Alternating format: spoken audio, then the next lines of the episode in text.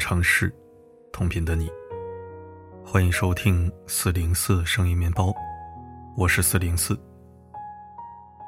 今天是母亲节，但我不想写赞美的诗行，也不想讲煽情的鸡汤。因为，如果真实无处安放，赞美将毫无意义；如果苦难无处躲闪，煽情只会让人更加难堪。所以今天，我，一个在日常工作中至少见过一千个坏妈妈的情感作者，决定从心理建设的角度，给看到这篇文章的每个妈妈松松绑。母亲节，我们才不要瞎感动和大道理，我们只想找个舒服的姿势做自己。很多坏妈妈，都是好妈妈。我是坏妈妈，我焦虑、崩溃、痛苦，动不动就对孩子发脾气。每次发脾气后，我更加后悔，但下次遇到相同的情况，我又重蹈覆辙。我可真是太坏了。不管是来信中还是咨询里，我都见多了这样的妈妈。不，你已经做的够多了，你已经尽力了。每一次我都会这样回复他们：你之所以陷入坏情绪的恶循环。是你的焦虑和痛苦没有被人看见，你身边替你承担、替你松绑的人太少了，你太累了。每当我这么回复，那些自称坏妈妈的女人就开始哭。他们是被我感动了吗？不不不，他们只是很久没有被身边人这样看见了。不被看见，才是坏妈妈在重复的困境里，一次次绝望的根源。很多坏妈妈，其实都是好妈妈，因为他们如此渴望变好，才这样苛责自己。而原生家庭的经历和再生家庭的关系，从未给他们提供喘息的机会，也没有给他们一个可以借鉴的好妈妈的模板。他们唯有先接纳自己，放弃对自我严厉的惩罚，他们身上好的部分，才会日益壮大。不够强大。也很伟大。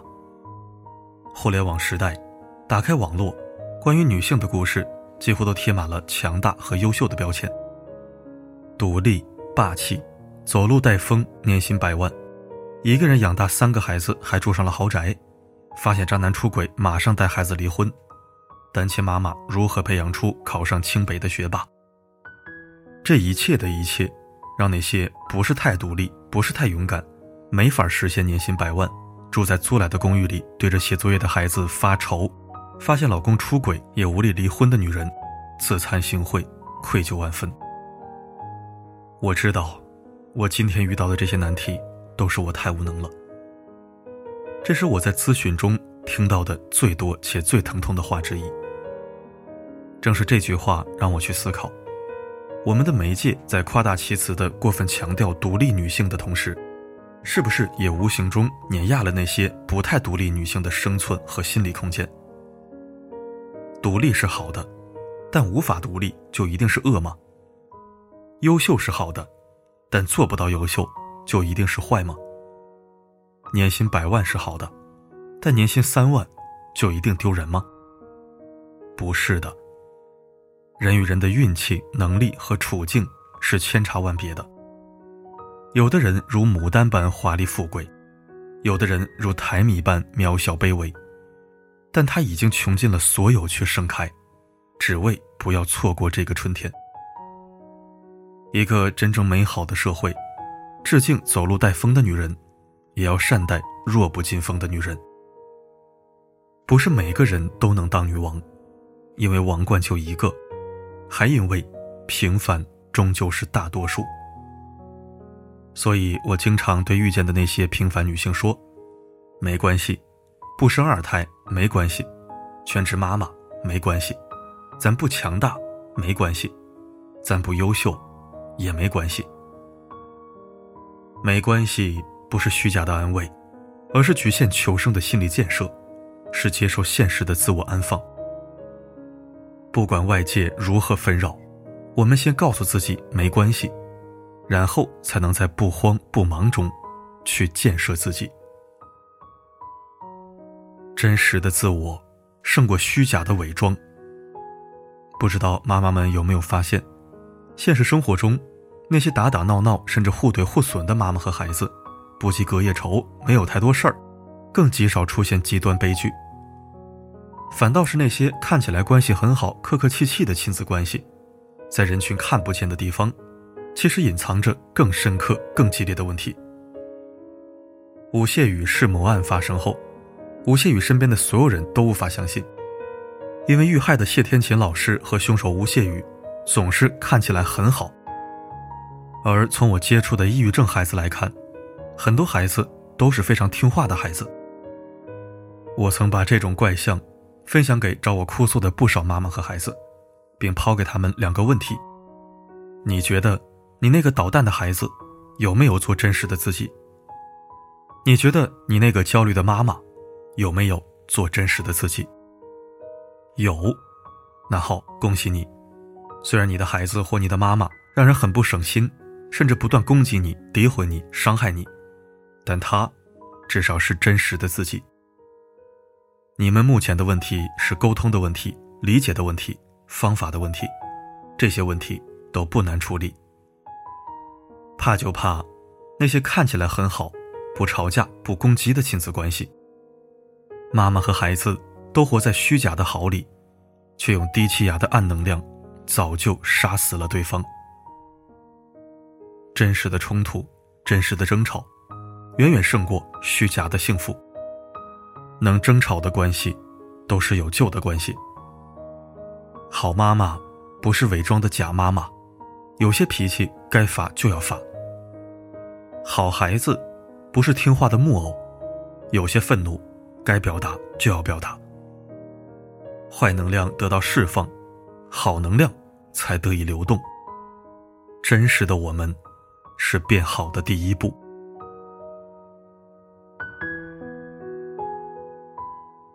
离婚对孩子的影响，其实没有想象中那么大。我离婚了，我最担心的不是我自己，我就怕我的孩子因此出现心理问题。这是每一个找我倾诉的单亲妈妈最爱说的话。不怕，离婚对孩子的影响没有你想象的那么大。小孩子的成长，最需要的是一个安全且稳定的能量场。父母离婚后，不管是孩子跟着谁，只要抚养者能给孩子提供一个相对平和的磁场，让孩子内心里有归属感，那这个小孩就不会出现大问题。最怕的是父母离异后，双方都不要孩子，或者其中一方要了孩子，但总是虐待、殴打、情感绑架孩子，让孩子活在身体和心灵的动荡中。一个女性。不管你是未婚妈妈、单亲妈妈还是再婚妈妈，都不必拿婚姻状态苛责自己。你只需要明白，即便我没法给孩子很好的物质条件，我自己活得像大山一样安稳，我的孩子就会像大树一样挺拔。不必活成孩子的榜样，但尽力活成孩子的故乡。因为工作的关系。我也见过很多生活在底层的妈妈，她们没有什么文化，也没有什么学历，靠打零工供养孩子，总担心自己没法给孩子提供更高的起点，总觉得对不起孩子。我爱和这些妈妈讲北大女孩钟芳蓉的故事。钟芳蓉的妈妈是打工人，钟芳蓉是留守儿童。钟妈妈爱对女儿说的一句话是：“没关系，你做的已经很好了。”因为常年分离，钟芳蓉对妈妈并不是太亲密，但她从父母努力赚钱的背影中懂得，父母已经把最好的都给了我。他们的关系是千千万万底层父母和孩子的缩影。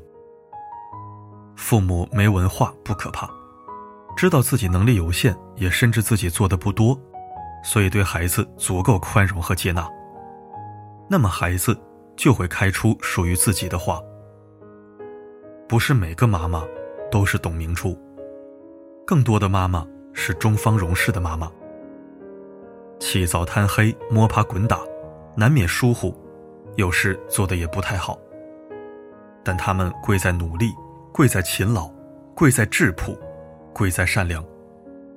他们未必是孩子的榜样，但他们活成了孩子精神的故乡。抱怨救不了我们，但自愈可以。互联网和自媒体的反盛，让感性又不被看见的很多女性，沉浸在别人的故事和爽文里，喋喋不休地骂男人、怨婆婆、恨他人。恕我说句实话，抱怨是自处低下的难堪。如果抱怨能解决问题，祥林嫂就不会沦为那样的悲剧。他人的故事，只是我们的参照物，我们要沿着自己的路标，回到自己的路上。一个清醒沉实的女子，最重要的使命，是回到自己的语境里，找到自己，建设自己，疗愈自己。我们可以不够好。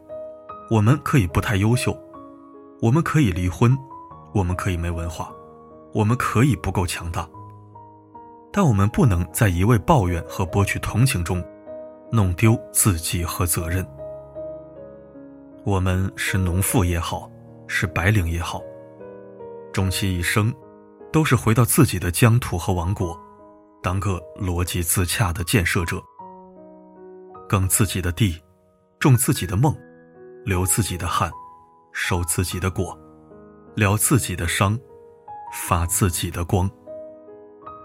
就像在黑暗的路上，点燃一团自己的火，不知不觉，也照亮了身边人的心窝。母亲节快乐！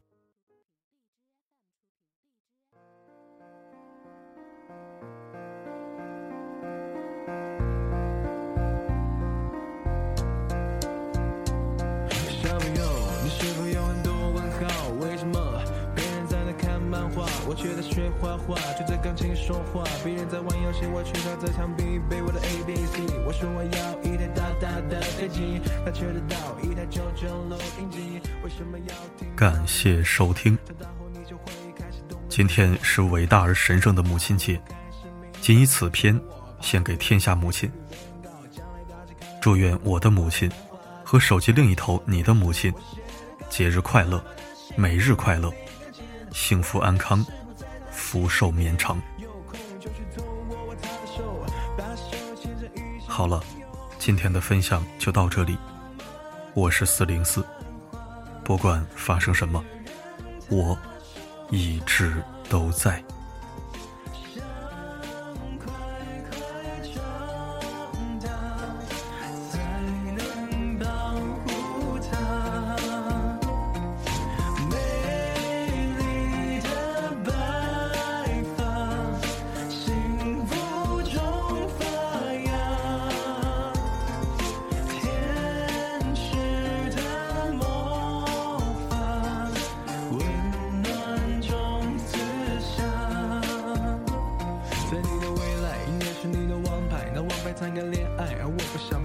教坏，还是听妈妈的话吧，晚点再恋爱吧。